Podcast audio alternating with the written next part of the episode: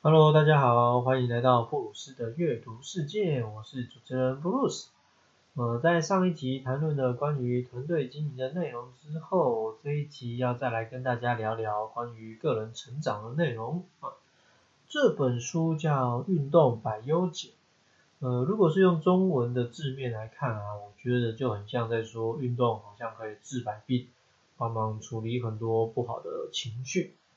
但如果你是比较专注在“百优解”这三个字啊这个学名上。谈的就比较像是临床药物这件事情。那运动这件事情，在适当的情况下，说起来它的成效绝对是不会输给吃药的。那如果要真的说有什么副作用，那顶多就是可能会上瘾。对，就是在适当的情况之下。那什么叫适当的情况呢？这就因人而异，看个人的安排。那如果你是问我的意见的话呢，我会觉得有一个你喜欢的运动是蛮好的。我不管是自己可以进行的，还是需要有特地场地的，需要有队友的。哦，因为这件事情，你说要让人变得不好，真的是很难哈。那在开始之前，还是要来先说一说这本书适合什么样的人阅读咯。作者是一个在上我之后啊，透过运动的方式来找回对生命的感受。嗯，虽然不一定能完全复制，但如果你刚好是有着类似或是一模一样状况的人，呃，不妨可以参考看看。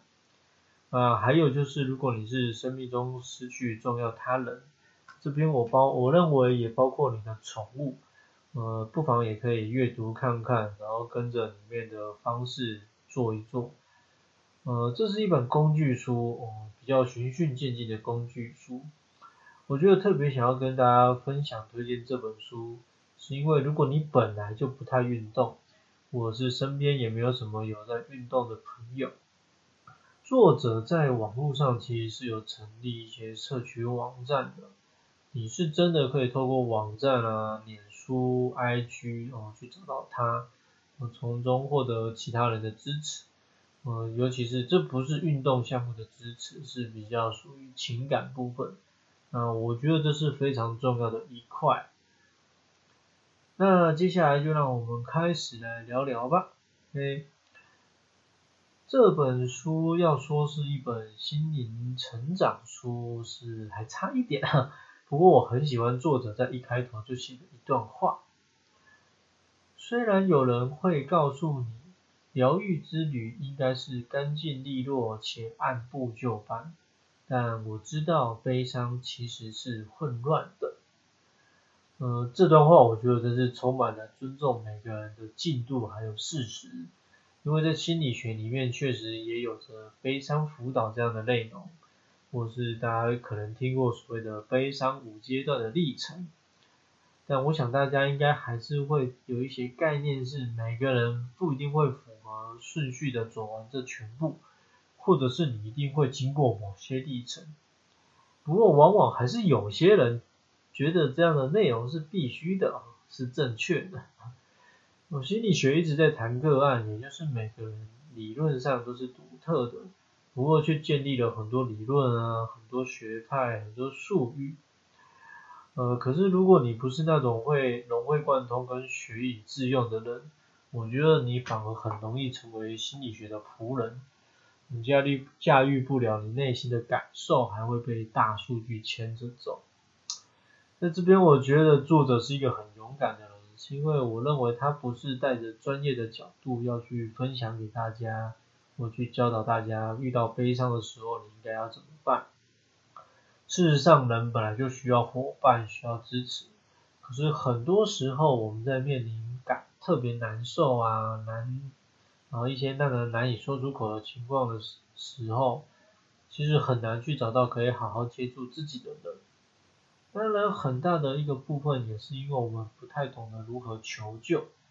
但作者就是选择把自己的状况，还有他的发现啊，成立了一个叫。一位健美的寡妇，这样的部落格，那大家可以去搜寻。呃，在这个网络发达，大家都习惯有问题就先上网找协助的时代啊，我觉得这样的做法，无疑让很多有着类似状况的人可以感受到自己并不孤单。我在台湾有没有这样的人呢？是很晓得，也不确定。不过当初在看到这本书的时候，因为我刚好就是四处在看运动到底可以带来什么好处，哦，所以就把这本书带回家了，就看到了运动其实也有人有这样的另外一面。我前面有提到这本书可以算是工具书哦，包括哀伤迷失的部分、营养摄取、运动安排，还有十二周的运动心理的历程。那这一集呢，主要想要跟大家分享讨论的是哀伤迷失的部分，剩下的内容就留给大家自己去找书来看喽。那么就开始吧。第一个哀伤的迷失是每个人的哀伤都一样，理性上我相信大家应该都知道肯定是不一样的。呃，不过当我们遇到别人有着很糟糕的状况啊，在没有更好的台词可以说的时候，最常说的话就是“我懂，我可以明白你的心情”。哦，因为我有过一样的经验，像是这样的。我通常大家在初期的关心也都还算是好意啊，有心。不过随着时间越来越久之后，有些人就会出现让人觉得不舒服的关心。我像是啊，都那么久了，最好还那么难过。你到底还要多难过，跟不振就啊不振作多久呢？我前面有提到啊，我们每个人都是个案，不过在这时候大家就会很容易的忘记这个原则。悲伤的时间到底多长才是合适的？只能说这个答案只有你自己知道。所以我想说的是，如果悲伤可以让你感到舒服又自在，那么别人的状态跟评语就不用太在意。可是如果你自己也不喜欢这个样子的话，那就让自己赶紧的出来。第二个迷失是哀伤是有阶段性的，在前面有提到过，就是在心理学里面是有把悲伤状态啊提出阶段的。不过如果你有记得前几集我们稍微的聊过情绪这件事情，你就会知道这种事根本就是没来由。你就是什么时候会有什么想法跟情绪，就是你自己都不能完全保证的。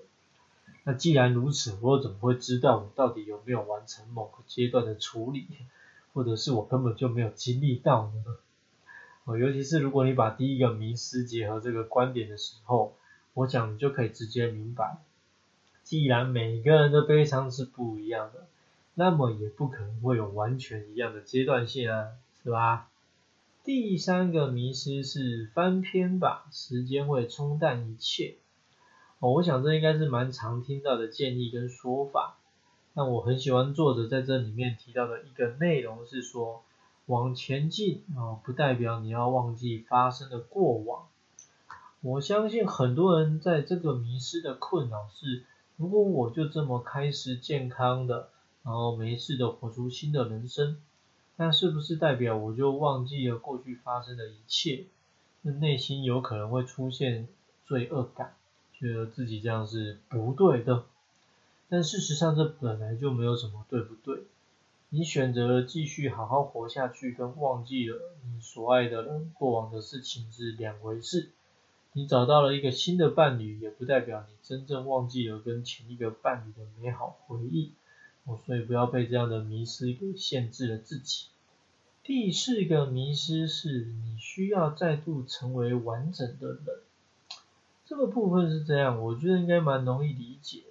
重点还是当事人自己的想法，也就是你要知道，东西没了就是没了，世界上绝对不可能出现可以替代原本位置的人事物，因为他们的到来跟时空背景就是不一样。所以，当我们失去重要的人或是宠物的时候，我们唯一能做也需要人做的，就像是作者说的，哦，并不是要去填补这个空洞，而是要利用这个空洞来去进化、去成长、去改变你生命的价值观。第五个迷失是，没有哭代表不难过。我觉得。人呢，就是一种很别扭的生物啊，尤其是你的年纪越大，社会化越明显的时候，对，常常我们的行为就会越来越是唯心之论，因为如果你好像没有顺着当下的场合出现应该有的情绪状态，我就好像你搞不清楚状况。但事实上不是每个人都会有一样的状况，一个人的离去不代表每个人对他的意义都是一样的，因为这个人对于不同的人来说，有着不同的身份，就会有着不同的互动。哦，你觉得他是一个好同事，呃，他不是不见得就是一个好爸爸。哦，你觉得他是一个好的太太，那他也不见得会是一个好的孙子。所以对于某些人来说是好事的话，那我为什么会想要哭呢？哼 当然，我觉得这个迷失原本想要表达的是，既然是走掉生命中的重要之人，怎么会不想要哭呢？我只能说。我只要能顺着你的内心去做你该有的情感表达，其实就非常足够了。第六个迷失是，如果你在讨论那个人，你将无法自拔。哦，我觉得这应该是很多人的迷失。哦，如果你不在意，怎么会挂在嘴边一直说呢？哦，事实上我自己觉得，如果你可以侃侃而谈过往的那些人事物啊，你就是你才是真的放下了。我不是说不在意，就是说你已经把这些内容我们做好了整理，然后放进了一个柜子里。大家见面的时候，如果刚好在聊到这个部分，就聊拿出来闲话家常。哦，这应该不会是一件太难做到的事情。不过因为很容易受到别人的观感，然后你就觉得这样自己好像是不对的。啊，事实上其实就真的只是这样。呃，我觉得你自己会知道，在谈论那个人的时候，你到底是放下了还是怎么了。第七个迷失是最难的是死亡。我就字面上来说，可能不太懂在说什么。作者有提到说，其实就是在讲我们最难面对的不是一个人的离去，而是这个人走掉之后带给我们的失落感。那这个部分在心理学我们会谈到的是说，心理学基本上处理的当然是活着的人哈，范围呢是从一个人出生之前到一个人离开之后哈，大家可以理解吗？我出生之前讲的是说处理那些跟你相关的，已经早你出生在活在这世界上的人，那等到你离开之后呢，还可以继续处理那些跟你有关联。依旧活在世界上的人，所以在这个部分，作者提到，当事人其实是很需要强而有力的哀伤支持系统。我觉得这是毋庸置疑的，就是不管你过了多久，还是需要有人可以跟自己去聊聊从前那个很重要的人呢。第八个迷失是第一年最难过。我觉得听到这一点迷失，如果你是深陷其中的人，应该可以理解，到底是哪个傻子觉得时间就能冲冲淡一切？哦，所以说只会一开始难过，慢慢，然后之后就会慢慢释怀，不那么难过。我觉得应该是说，我们从难过恢复的时间会慢慢的缩短一点点，慢慢的缩短一点点。我因为也渐渐接受了那个人已经不在的事实。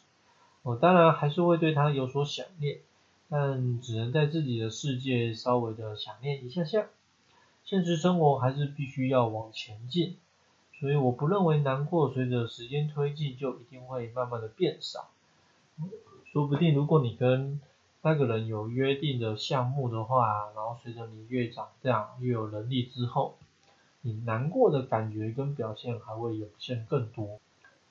第九个迷失是你带给他人启发，我觉得这个应该是作者自己的体验哈。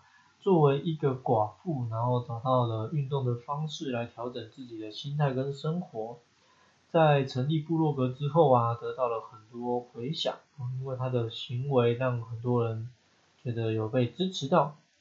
我事实上，作者有一直说，他觉得自己只是做了自己想做的事。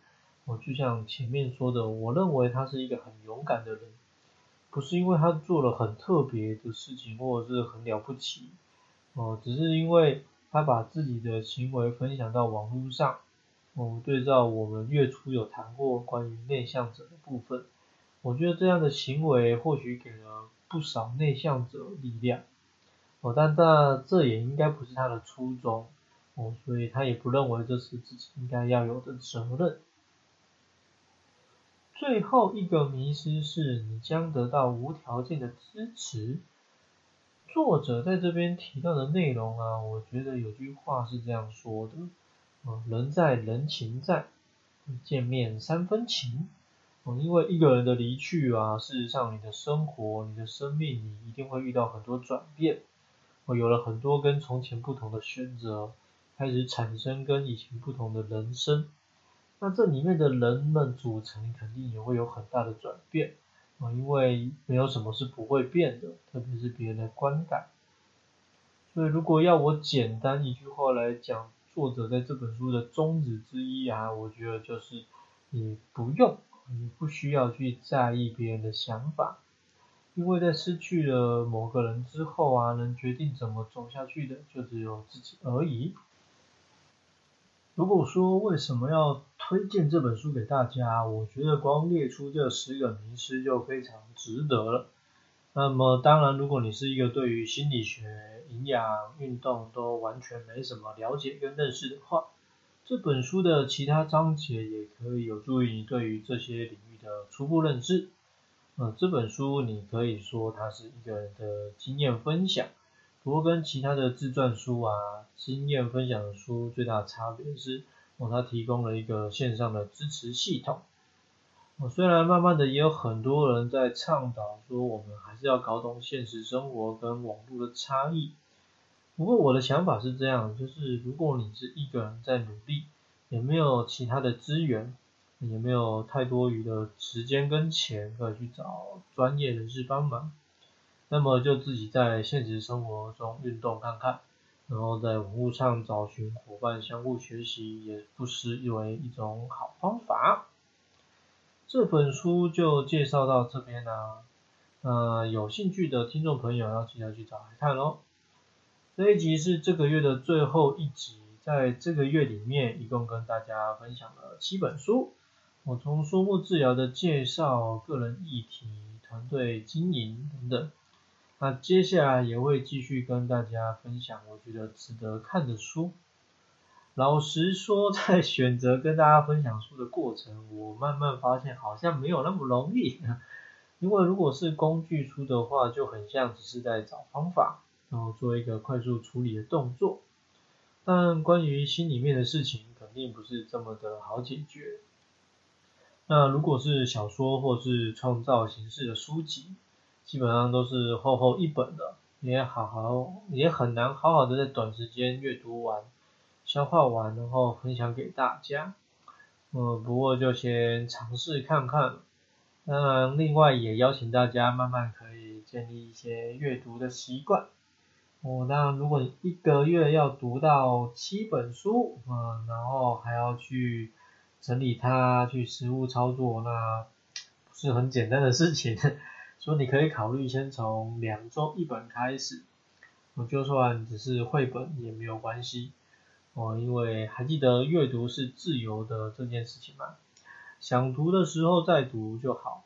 但是如果你可以建立起习惯，就像是运动或是其他你感兴趣的事情，那我觉得你会有机会从中获得更多。当然，如果你觉得听我分享介绍也很好的话，呃，你可以。留下你的想法，或者是私讯给我，以及帮我分享给你周遭的人听一听哦。下一集预告，嗯，即将迈入毕业季的六月，第一本要选择跟大家分享的是《我是遗物整理师》。我听到这本书的书名，应该可以知道在分享什么了，就是一个在从事这个产业的人所出的书。书名其实蛮一般的，嗯，内容呢，嗯，我觉得一般人也不会感兴趣。毕竟读了这样的书可以得到什么呢？我又为什么要读这本书来跟大家分享介绍？